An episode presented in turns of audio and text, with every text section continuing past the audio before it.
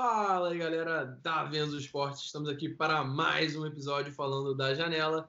E no vídeo de hoje, a gente tem, como sempre, o nosso querido Guilherme, já já vai falar com vocês. E para quem é old school, para quem é velho aqui do canal, tenham as suas saudades devidamente mortas com o nosso querido Dani Boy também. A gente já já vai apresentar o Dani de volta para vocês melhor. Eu queria lembrar para todo mundo, galera, que a gente está com o nosso canal de games voltando também, Venzo Games. Vai estar aqui embaixo na descrição, vai ter um card aqui em cima também não, vocês não perdem por esperar, acompanhem lá que a gente está voltando a produzir conteúdo. O FIFA 20 já já está voltando, então todas as novidades em relação a novos icons, em relação a novidades todas, não deixem de acompanhar lá, tá bom? Para o vídeo de hoje, então, a gente vai estar tá cobrindo como os nossos dois lindões aí da tela podem mostrar, o Chelsea, é, o Chelsea que ficou em terceiro na, na temporada passada, está com uma janela um pouco engessada, mas enfim, isso a gente vai falar ao longo do vídeo. Dani e Guilherme, Apresentem-se aí para a galera. Fala galera, bom dia, boa tarde, boa noite. Acho que sem dúvidas o Chelsea vai ser um dos temas mais peculiares desse, dessa série de vídeos que a gente está gravando. E dessa vez estou devidamente caracterizado, né? Tirei do fundo do armário essa camisa que eu colecionei no Lance há muitos anos atrás. Então, consegui me preparar adequadamente. E estamos aí com o Dani, né? Agora o palco é seu, Dani. Bom, e aí pessoal, tudo bem? Bom dia, boa tarde, boa noite. Prazer estar de volta a mais um vídeo da Venzo. Falar desse tema difícil que é o Chelsea do próximo ano, uma situação bem diferente da, dos outros times em vários aspectos e bem difícil de fazer prognóstico, mas a gente vai tentar destrinchar o que está acontecendo e ver um, o, que, o que é possível ser feito nessa temporada. É, eu acho que para começar, Daniel, seria legal a gente falar um pouquinho de como foi a temporada passada do Chelsea quais foram as maiores dificuldades que o, o time do Sarri teve ao longo da temporada. Foi um time muito dependente de, de brilharecos do Hazard. O que, que você tem para dizer para a gente em relação ao que deu certo no Chelsea, o que deu errado, enfim, uma retrospectiva de que, que teve no, no ano passado? Ano passado foi um ano de muitos altos e baixos, foi um ano de uma montanha russa o tempo inteiro, que teve um início que parecia que as coisas seriam um pouco mais fáceis, Promissor. mas. Oi? Promissor. É, pois é, dos primeiros 10 jogos, assim, tava todo mundo muito encantado com a maneira que o time estava jogando, não só com os resultados, mas a maneira. É, quase ganhou do Liverpool, um jogo que poderia botar o Chelsea é, líder. No início as coisas pareciam estar muito bem.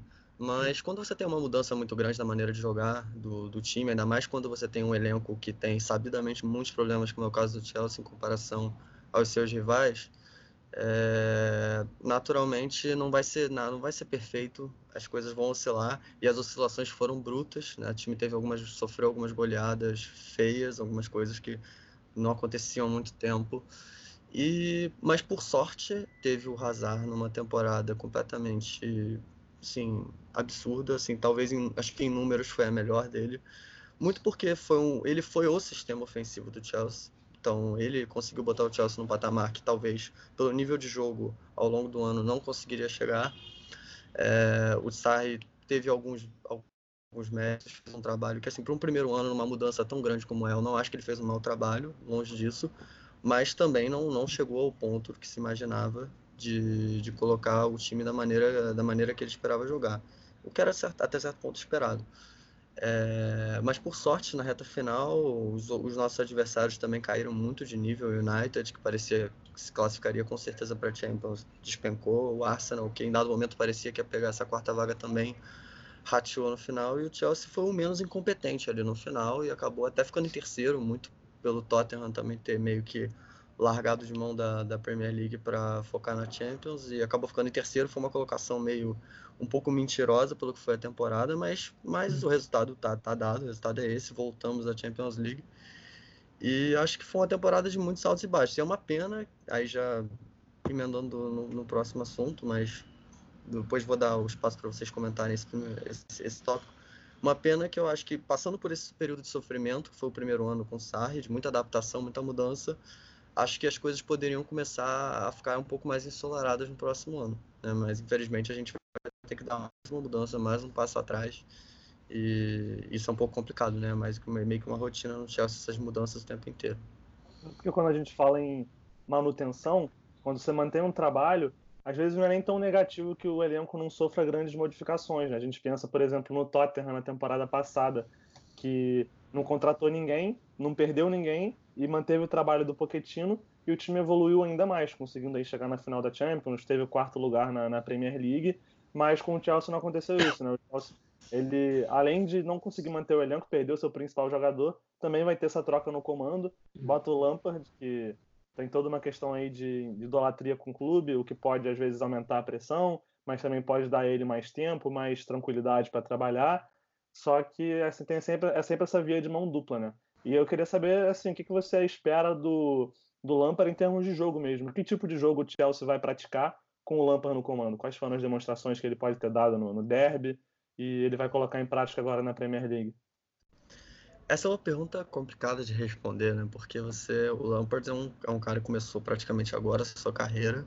Ele não se aposentou tem muito tempo, começou praticamente agora a sua carreira de treinador, tem um ano como treinador profissional, é, numa equipe, numa realidade muito diferente do Chelsea. Então, assim, eu confesso que no fundo eu estou bem curioso.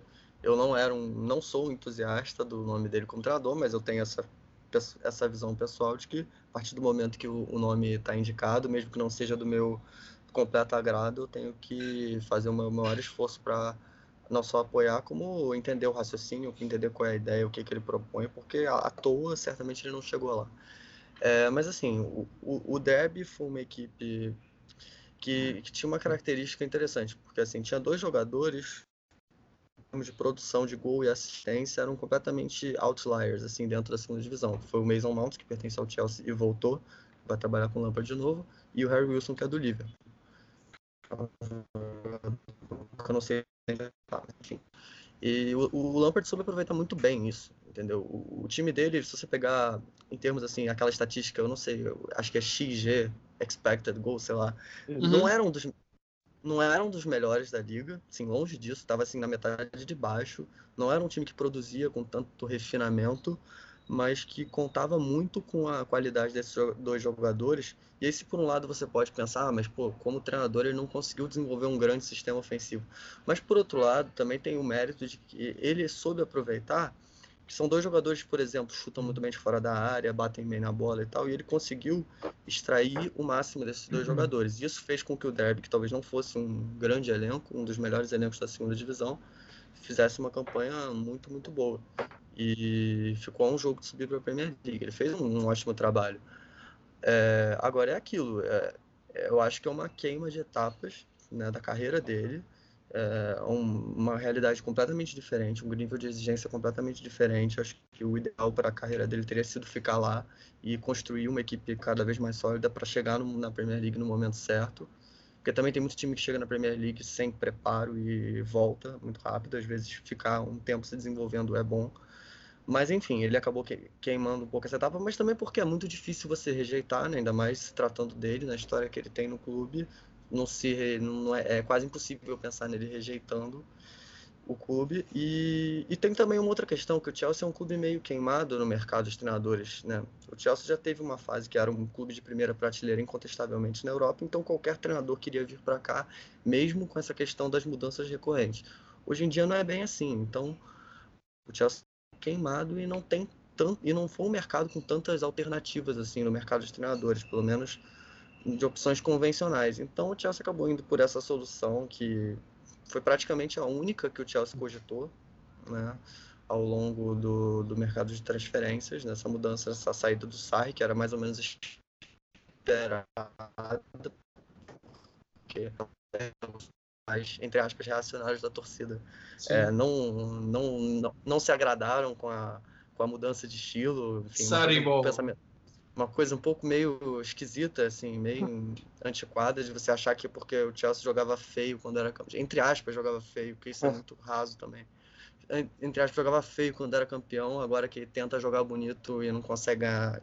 Não consegue ganhar, quer dizer, ganhou a Europa League agora, que foi um título que teve seu valor. Mas, enfim, uma soma de fatores muito complexa. É difícil, é difícil sintetizar tudo. Mas eu acho que o Lampard tem condições de fazer um bom trabalho, conhece o clube, ele pode, de repente, tirar um algo a mais em termos de identidade, resgatar um pouco essa identidade do clube que estava completamente perdida nesses últimos anos. E agora é difícil avaliar o histórico dele como treinador, porque um ano é muito pouco. Né? E é um ano numa realidade completamente diferente da nossa. Então, eu estou bem curioso e torcendo muito para que seja, para que saia o melhor possível, mesmo nesse contexto complicado. Essas mas... comparações são sempre polêmicas, né? Até por se tratarem de realidades diferentes, mas é possível até estabelecer uma certa conexão entre o, quando o Rogério Senna assumiu o São Paulo, né? Aqui no Brasil também são ídolos, talvez uhum. estejam em, patamares semelhantes, por uhum. serem gigantes no clube. Só que no caso do Rogério Senna, ele não tinha treinado nenhum clube ainda, né? Ele fez meio que o caminho inverso. Ele começou treinando São Paulo, depois assumiu um time na segunda divisão, e aí sim obteve sucesso, e agora está conseguindo também fazer um trabalho bem, é, bem é, como é que eu posso dizer, sólido. ok na primeira Honesto, divisão. Sólido. sólido. Isso. Honesto. E, exatamente, ao passo que o Lampa foi ao contrário. Né? Ele começou já na segunda divisão, fazendo um bom trabalho, e agora vai receber a oportunidade no clube onde ele é quase um deus. Uhum. É, então, acho que são casos que poderão ser semelhantes, mas por ordens talvez um pouco inversas. De repente, já tendo essa experiência, possa já chegar no clube do coração e fazer um trabalho é, seja mais proveitoso em termos de resultados. Só uma, uma curiosidade que eu queria destacar aqui, que eu pensei, é, pensei pensava muito nesse caso quando eu, eu, eu acho que sim, é, vocês falaram muito em relação ao Lampard e ao histórico dele. É muito importante a gente frisar que a gente não somente teve essa mudança, como bem lembrou o Daniel, em relação a treinador, mas o próprio elenco do Chelsea, por mais que não tenha grandes contratações para essa janela, teve sim mudanças interessantes no elenco, tanto em questão de números de vários jogadores que voltaram de empréstimos, e principalmente dois, três jogadores que para mim podem mudar bastante, dadas as, as trocas de característica. A gente teve a volta do Bakayoko para o Chelsea depois de uma temporada fantástica no Milan, foi talvez o melhor jogador do Milan na temporada passada, e é um jogador que com o Sarri com certeza não teria espaço, dado o estilo de jogo dele, mas com o Lampa pode ser uma peça muito interessante. Não tem feito uma boa pré-temporada até o momento, pelo que eu vi dos jogos do Chelsea, fez um jogo terrível agora, mas é um jogador que é, no Milan também, quando estava sem confiança, não teve uma boa sequência. Ele é um jogador que depende muito dessa questão de, de moral. Se o Lampard tiver paciência com ele, como teve, teve o Gattuso no início do trabalho dele, pode ser um jogador fantástico. E aí a gente tem as questões mais principais. O Daniel lembrou que o, o Hazard saiu, foi para o Real Madrid, e o Chelsea conseguiu, antes de ter o banimento em relação ao UEFA, a contratação do Pulisic. Então eu queria que o Daniel comentasse um pouquinho, especialmente em relação a esses três nomes. É, a gente teve sim a mudança de comando técnico, vai ter uma mudança de estilo, mas essa mudança de estilo também aliada a algumas mudanças chaves no elenco também podem é, gerar um impacto. O que o Daniel acha especificamente desses três jogadores? Como é que isso pode afetar a temporada do Chelsea no que diz respeito aos pontos, aos pontos fortes e fracos que a gente viu na temporada passada? Só rapidinho, Daniel, antes também dele comentar, acho que a saída do Hazard talvez no primeiro momento ela seja muito preocupante, porque é uma a saída do, incontestavelmente o principal jogador do time nas últimas temporadas, o cara que garantia gols e assistências, na última temporada inclusive garantiu mais gols do que costumava garantir. Então é muito preocupante que não tenha uma reposição à altura, que é muito difícil você imaginar que um Pulisic chegue já causando esse grande impacto, talvez seja no mínimo semelhante ao que o Hazard causava, e você não tem no elenco do Chelsea também alguém que pareça assumir essa responsabilidade, o cara que vai botar a bola no chão, que vai resolver é, contra as principais equipes, que vai realmente garantir ali os gols e as assistências. É um processo que pode ser um tanto quanto traumático. A gente viu recentemente o Real Madrid, quando perdeu o Cristiano Ronaldo, né? Não, uhum. Sem uma grande reposição à altura para ele. E acho que pode ser um exemplo aí para mostrar que é preciso que o coletivo do time é, ele seja o substituto do, do Hazard. Né? Vai precisar de um grande funcionamento dos mecanismos. O time vai ter que estar muito redondinho para que essa perda não seja tão sentida quanto se anuncia. Então, dando espaço agora é... para falar sobre o caso do Hazard e desses outros jogadores que você falou. É, o mais importante é o Hazard, porque, como o Guilherme falou, é um impacto que ainda não dá para ter a noção do quão grande vai ser, porque ele foi, no, ele já, ao longo desses sete anos de clube, ele foi o principal jogador, mas nesses, particularmente esses dois últimos anos, ele foi o sistema ofensivo, principalmente nesse último, ele foi o sistema ofensivo do Chelsea como um todo. E é um dos melhores jogadores do mundo, então assim, o Chelsea da posição, como eu comentei antes, na posição de mercado que ele se encontra hoje, que é um pouco abaixo do que já foi há 5, 6 anos atrás, é, seria mesmo que ele tivesse é, a possibilidade de contratar, seria impossível trazer um jogador do nível dele, que o Chelsea hoje em dia não consegue contratar esse tipo de jogador. É, então seria um sofrimento de qualquer maneira com o agravante de, de, você não ter a janela, fica mais complicado ainda. Aí o Pulisic chega num contexto absolutamente complicado, porque ele vai ter uma missão inglória de jogar na posição que o Hazard jogava, sendo que, por melhor que ele seja, por melhor que ele possa evoluir, eu acho quase impossível que ele vá, em algum momento na carreira, ser o que o Hazard é. Né? E ele é um jogador que, embora tenha muito potencial, ele veio um pouco um pouco em baixa no clube dele. Né? Ele é. jogou 20 jogos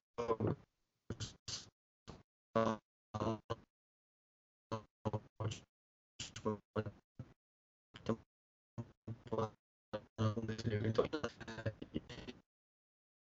preocupado porque ele vai ter que ocupar uma missão que, pelo menos por enquanto, vai ser muito difícil. Muito, muito difícil para ele. E o Chelsea vai ter que se desdobrar muito em termos coletivos para superar a ausência do Hazard. Acho que questão, o exemplo do Real Madrid com a saída do Cristiano Ronaldo é um exemplo perfeito, porque comparando assim, a relevância dos dois para o time, é uma situação parecida e a saída do jogador que mais garante gols, você vê que para o Real Madrid foi um desastre. Né? Nesse ano foi um ano muito difícil para o Real Madrid. E o Chelsea que não tem o, o, a quantidade de opções de qualidade que tem o Real Madrid, a tendência é ser ainda mais complicado.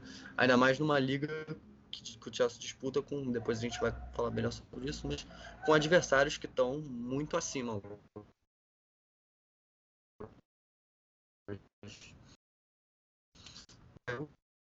Muito para que se recupere, porque o primeiro ano dele no Chelsea ele não realmente não se adaptou. Não é um jogador que no Chelsea à toa. Muita gente diz assim que tem uma visão como se ele fosse um lixo completo, tá ligado? Que eu acho que é um exagero. O jogador não chegou ali à toa, mas claramente não se adaptou, teve um ano muito ruim. A mudança para o Milan fez muito bem para ele, né? Todo mundo, todo mundo que acompanha melhor, como o Yuri falou, fala que ele foi espetacular, assim, teve uma temporada brilhante. E, Começou muito mal, eu acho que se diga, né? Ele veio com muito pouca moral uhum. justamente por essa questão. Eu lembro você comentando. Era um dos piores jogadores do elenco em termos de atuação desde uhum. a pré-temporada, estava sem confiança, mas uma ótima partida no jogo contra a Juventus e foi de zero to hero, é, se tornou disparado, o melhor jogador em campo em todos os jogos que o Milan disputou de novembro até janeiro. Foi realmente absurdo. Uhum. Não, pois é. E aí vai ser importante que ele se recupere, porque assim, o Chelsea ano passado ele foi exigido em termos de elenco, mas muito menos do que vai ser esse ano, porque esse ano vai jogar Champions League. Mesmo que não seja um candidato, eu acho que seria uma insanidade dizer que o Chelsea é um candidato à Champions League. O Chelsea tem a obrigação de fazer um papel digno, de, enfim, chegar o mais longe possível. E uma coisa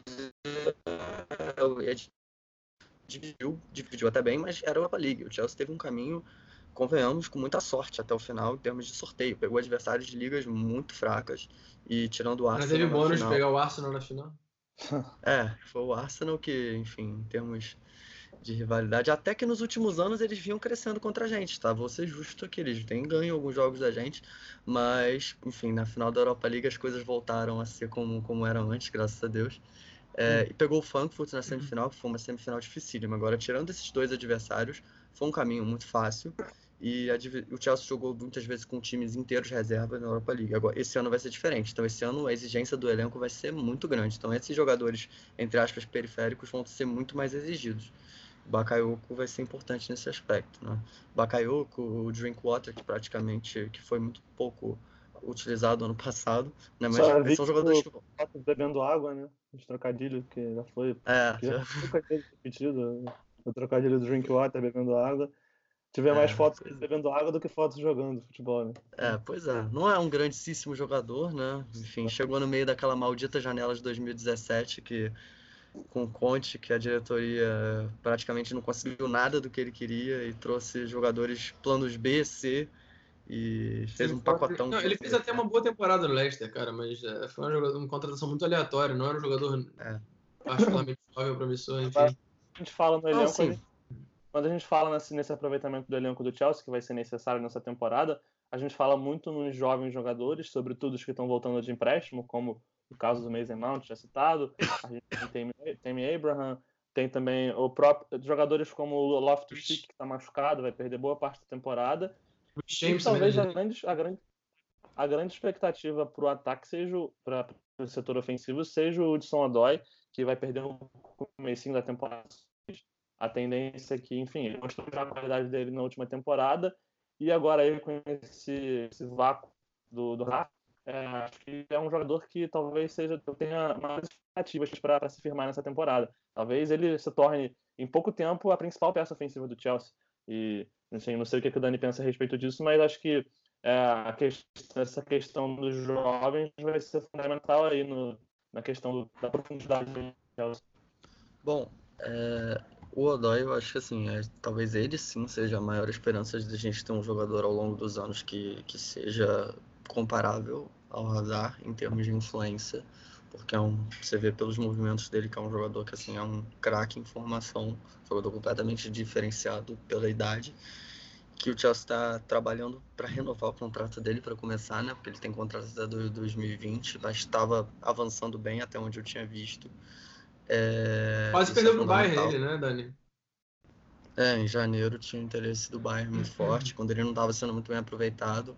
Aí o Sarri começou a usar ele mais, meio que deu uma segurada nisso. E, e o Chelsea até aqui eu acho que está tá mantendo bem essa situação. Acho que ele vai renovar, pelo que eu li a situação é positiva. É, é um jogador que pode realmente ser o futuro do clube.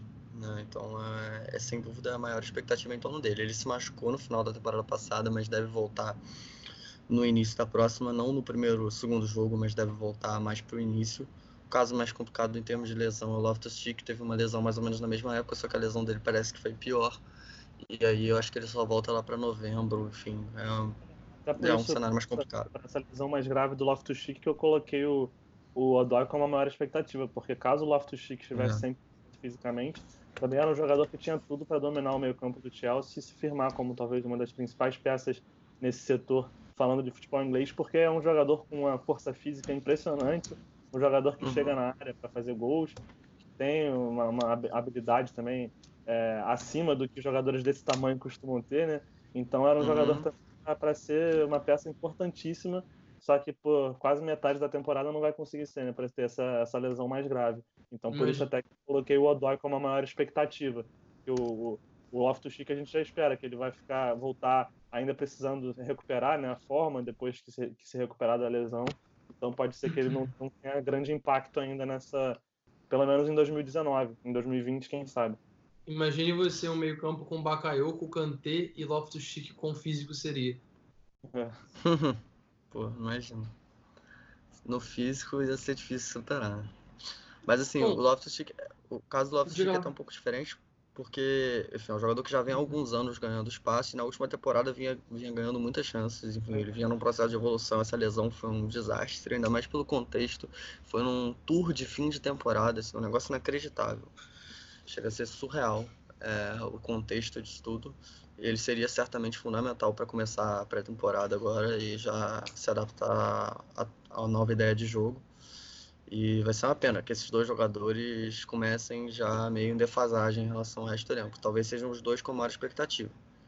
Embora não sejam só eles, porque tem, enfim, outros jogadores voltando de empréstimo, como o Abraham, que fez um ótimo ano na segunda divisão, ele fez mais de 20 gols, eu acho, pela Aston Villa. É um jogador que vai brigar pela posição ali no, no ataque, que é um setor que eu acho que é um dos setores mais cheios de incógnitas né? É. Problema. Pois é, porque, enfim, o Higuaín não continuou e o Higuaín, pelo que fez no Chelsea, também não, não, não deixou de Milan, saudade. Né? É, no Milan, acho que foi, tal, sem dúvida alguma, a temporada mais catastrófica da carreira dele. E, embora seja um grande atacante, mas, enfim, hoje não, não inspira essa confiança toda.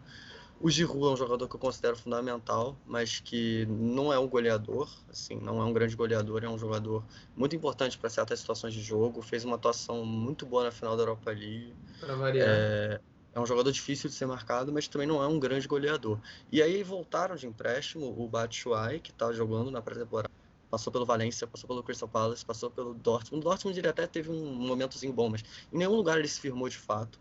É um jogador que eu gosto, acho que foi importante no título de 2016. É, o Batshuayi, assim, diferente do Abraham, não teve empréstimos muito felizes, enfim, não jogou bem onde, nos clubes em que teve emprestado nesses últimos anos, no Valência, no Crystal Palace, no Borussia Dortmund, ele não, realmente não se firmou em lugar nenhum.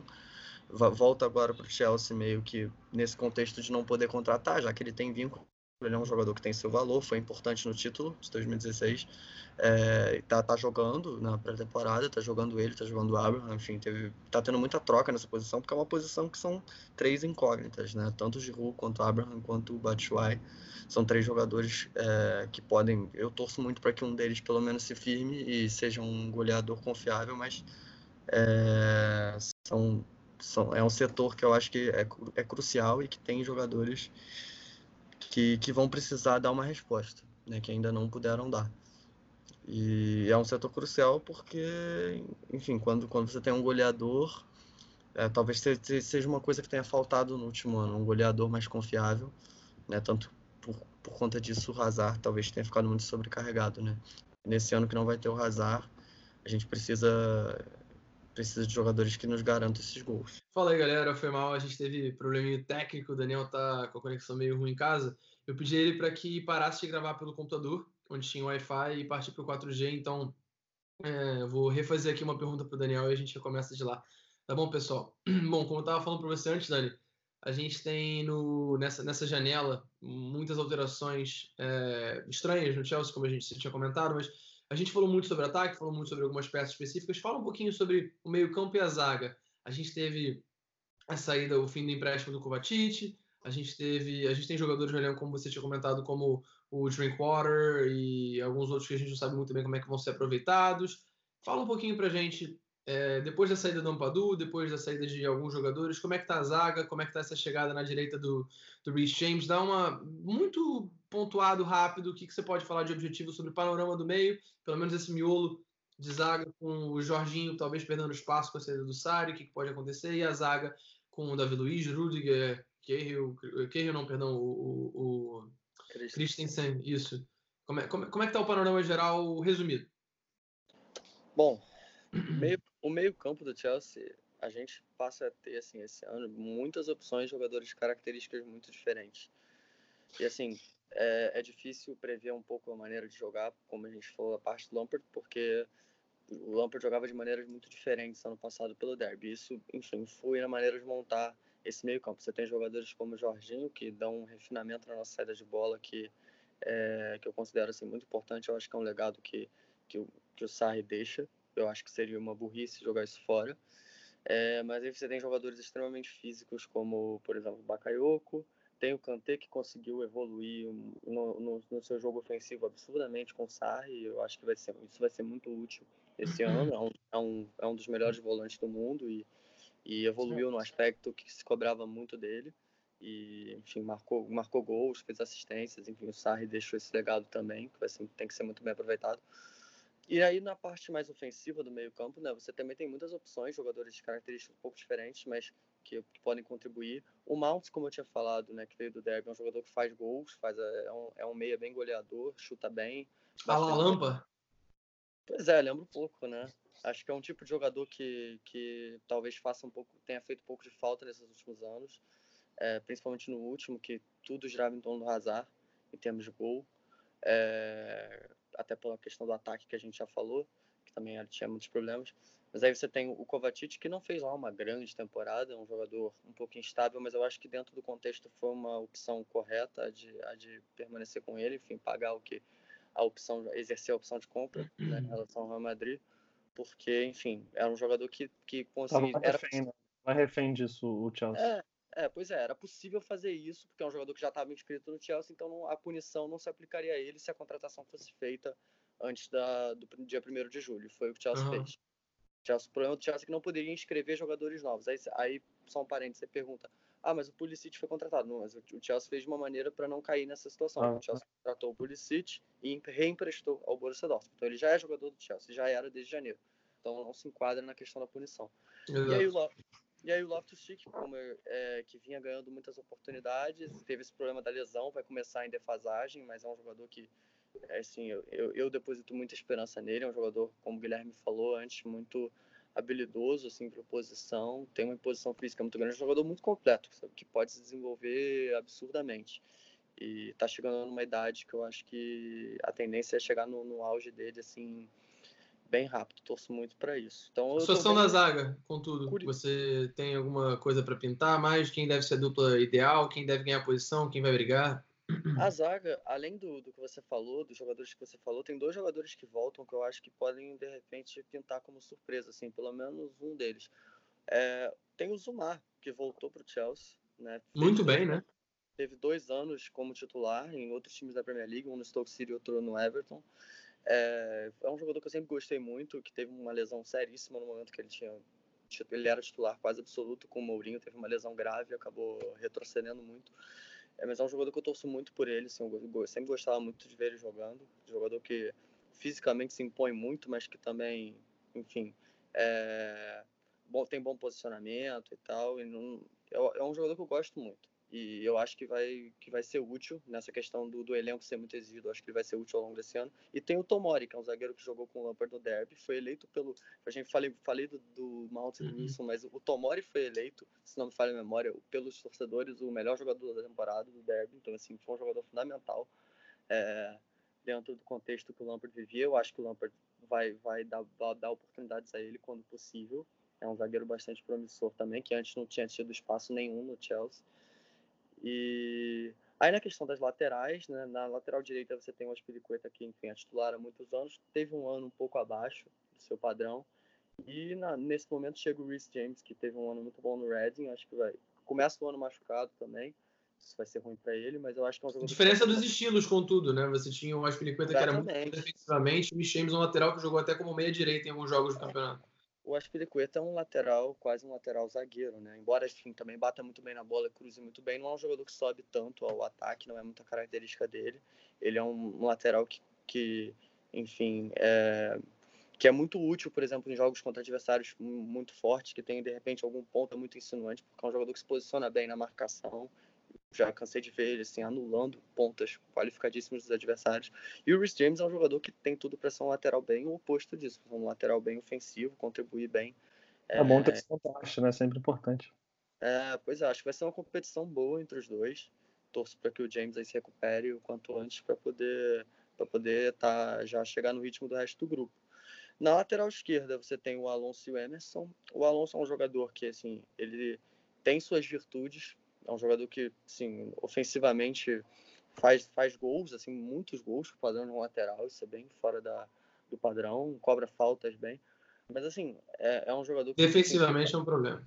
É, é uma, às vezes é uma temeridade, assim, complica muito. No primeiro ano dele no Chelsea, quando o Chelsea jogava com três zagueiros, isso ficava bem mascarado, porque o Chelsea tinha uma linha de três muito sólida, e no meio campo também muito marcador, sobretudo com o Kanté, e isso meio que conseguia dar uma certa liberdade para ele jogar, sem sim, tantas, sim. Né, sem tanta, sem Não tanta... foram poucos os tweets do Alex Goldberg ao longo da temporada mostrando é, lances em que ele simplesmente abandonava o homem nas costas é. dele. Só que com uma linha de quatro, você não pode ter um lateral que abdica da defesa, né? que, é, que é uma temeridade defensivamente, em qualquer lugar do mundo, em qualquer nível de futebol, desde o brasileiro até o mais alto nível na Europa. Então, ele compromete muito na defesa, é um jogador extremamente. É, é, que deixa muito a desejar nesse aspecto. E o Emerson é um jogador que chegou, e eu acho que assim, não é um grandíssimo lateral, mas é um jogador que é, que é honesto nesse aspecto, na, na questão defensiva, teve alguns jogos bons, oscilou também, não vou dizer que é um que chega, vai ser o titular absoluto. É, mas, mas é, é um lateral jovem com potencial de crescimento, você não acha não, Dani? Eu acho ele um lateral com recurso. Acho que foi uma boa contratação, assim, dentro da possibilidade do Chelsea no mercado, acho que foi uma boa contratação. E é um jogador que é mais estável, é um jogador que você sabe mais o que esperar dele. Entendeu? É, talvez seja a posição do elenco que o Chelsea tenha mais problema, junto com, junto com o ataque com a questão do centroavante, porque, como a gente falou, são muitas incógnitas. É, mas, enfim, eu torço, eu acho que o Emerson vai ser um jogador muito importante nessa temporada e torço para que ele dê um passo à frente e consiga se estabelecer na posição. E, enfim. E aí, só para fechar o elenco, aí tem só a questão do gol, que eu acho que o, o, o Kepa acho que foi uma escolha acertadíssima do Chelsea né, no ano passado. E tem tudo para evoluir mais e mais. Ainda não é um goleiro assim, de posição top, top mundial, mas eu acho que tem tudo para atingir esse nível com o tempo. É, pois eu acho que tudo isso que a gente falou acaba desembocando no seguinte: a gente tem que fazer uma comparação com os outros times é, da Premier League, os outros times que estão no top 6, né, no patamar do Chelsea. Então a gente está vendo aí o Arsenal se movimentando com uma baita contratação que foi o Sebadios, agora o PP também está em vias de, de assinar contrato. Então o Arsenal que já fez uma temporada ali em que por muitos momentos brigou com o Chelsea, mas no final se descolou um pouco, né, para trás, como o Daniel falou, o Chelsea foi o menos incompetente de todos eles. E, mas enfim, o Arsenal também chegou na final de Europa League e é um time que parece estar num caminho para se sobrepor ao Chelsea, porque também tem a manutenção do trabalho do Emery, com, com os elencos sendo reforçado, e o United que está meio parado ainda, né? O United acho que dá esperanças ao Chelsea porque ainda não fez grandes contratações, é, manteve o trabalho do Solskjaer, que é um tanto quanto questionável, mas pode ser que chegue aí o de bala, tem se falado muito numa troca do Troca com o Lukaku, né? Dias, pode dar uma movimentada na equipe, mas a gente não sabe. A própria é saída do Pogba pro, pro, Pois é, pode ter. Real Madrid, que pode trazer o Milinkovic Savic também. Teria um peso já de, de cara. Então a gente acho que é um temor grande para o Chelsea essa possibilidade de ficar de fora da, do top 4. A questão não é nem ficar de fora, a questão é ficar descolado e sequer brigar por uma posição no top 4, né? Que Tottenham também manteve o Pochettino, teve a chegada do Ndombele, pode ter o Lo Celso chegando para colocar um time também no patamar superior ao do Chelsea. City e Liverpool nem se fala, são, estão claramente acima de, de todos os outros é, integrantes do top 6. Então, uhum. queria saber do Daniel se ele acha que o Chelsea corre um risco muito grande de um risco muito grande, não. Você corre o risco de sequer brigar por uma posição no top 4. Olha, eu acho que corre porque, assim, é um, é um contexto meio sui generis que o Chelsea atravessa, né? Diante de tudo que a gente falou, quase tudo se resume a questão incógnitas. A gente tem uma sa a saída do melhor jogador, a chegada de muitos jogadores jovens promissores, mas assim, a maioria com experiências positivas na segunda divisão, que é outra realidade.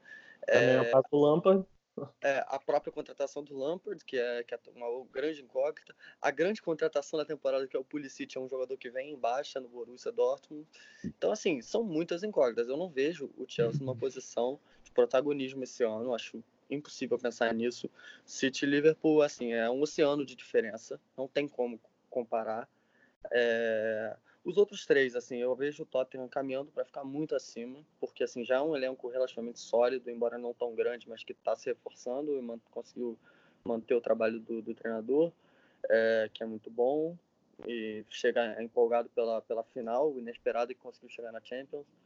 Uh, o Arsenal está fazendo movimentos interessantes para tentar subir de patamar e sair do limbo que se encontra.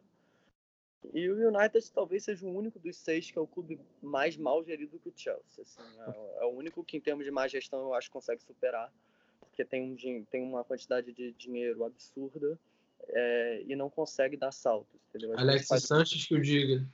Faz uma outra contratação bombástica, assim como foi o caso do Alex Sanches, mas não consegue ter um projeto sério. Não consegue ter um projeto para decolar, entendeu? Pode tem o Rio de Bala, enfim, é um clube, é um clube bem complicado, assim. Mas eu acho que o Chelsea dos seis é o que entra, é o que entra na pior situação, porque justamente são muitas incógnitas, muitas sim. mudanças, embora não tenha tido a transferência. E tem o risco, sim, de fazer uma temporada muito abaixo. Agora, eu não vejo isso também como o fim do mundo, porque um clube, só um parênteses rápido, assim, traçando com anos anteriores, o Chelsea foi um clube que passou por muitas mudanças sem ter um norte, sem ter uma direção muito clara treinadores, jogadores, enfim, às vezes ganhando títulos, o que por vezes mascarou essa, esse, esse mau planejamento. Uhum. E muitas mudanças têm muito critério. E eu acho que essa, essa, esse choque que vai ser essa questão de não poder contratar e ter que fazer um elenco mais, uhum. mais humilde, digamos assim, pode ser bom no aspecto assim, de começar a desenvolver uma identidade. Eu acho que o que falta é uma identidade, entendeu? Coisa que o Chelsea tinha há 10 anos atrás e tal. É, com o Terry, com o Lampard, com o Drogba, enfim. Pois é, você tinha esse corpo de jogadores muito experientes, vitoriosos, e nas outras posições jogadores sólidos e confiáveis, entendeu? Você, você tinha uma identidade muito clara. E eu, eu torço para que isso volte ao Chelsea, porque eu acho que esse é o caminho que fez City e Liverpool chegarem onde chegaram. Né? O City há uns anos atrás estava mais ou menos comparável ao Chelsea. O Chelsea até ganhava mais, ia melhor na Champions, mas o, o City deu todos os passos possíveis à frente. O Chelsea estagnou e eu diria, na verdade, retrocedeu. O Liverpool estava muito atrás e com um trabalho de construir uma identidade, com dando com um treinador muito bom, políticas de mercado interessantes, é, conseguiu dar um salto de qualidade que ninguém imaginava que chegaria tão rápido a esse ponto, né? E acho que passa muito por isso, entendeu? Acho que pode ser um, como eu estava falando antes da gente começar a gravar, esse, essa questão da punição pode ser a blessing in disguise, que é uma expressão que eu acho que resume muito bem esse cenário. É, não vai, não vai ser um ano que o Chelsea vai fazer loucuras no, no mercado de transferências, bagunçando o elenco, que já não é exatamente arrumado. E pode servir como uma forma de uma, construir uma nova identidade que eu espero que lá na frente a gente possa colher frutos, seguindo os bons exemplos que a gente tem dos nossos rivais. Make Chelsea Bom, great again. Make Chelsea great again, exatamente. é. uh, eu acho que a gente cobriu todos os aspectos que a gente podia em relação ao Chelsea para essa temporada. A gente, de modo geral, fica naquela expectativa sobre depois que a gente lança um vídeo de, sei lá, dois dias depois os caras contratarem o Messi e estragarem tudo que a gente falou.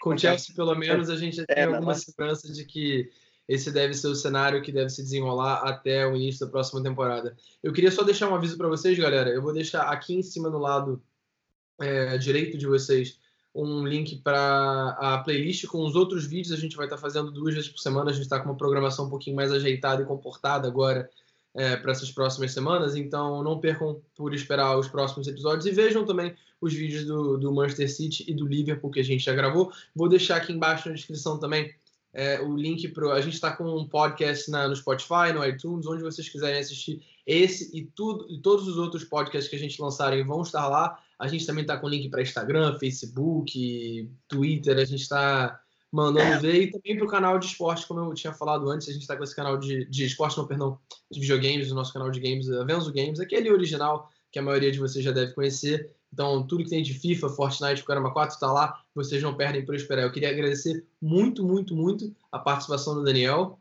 É, agradecer, como sempre, a companheiri, o companheirismo do nosso querido Guilherme, que ajuda sempre muito aqui com os vídeos.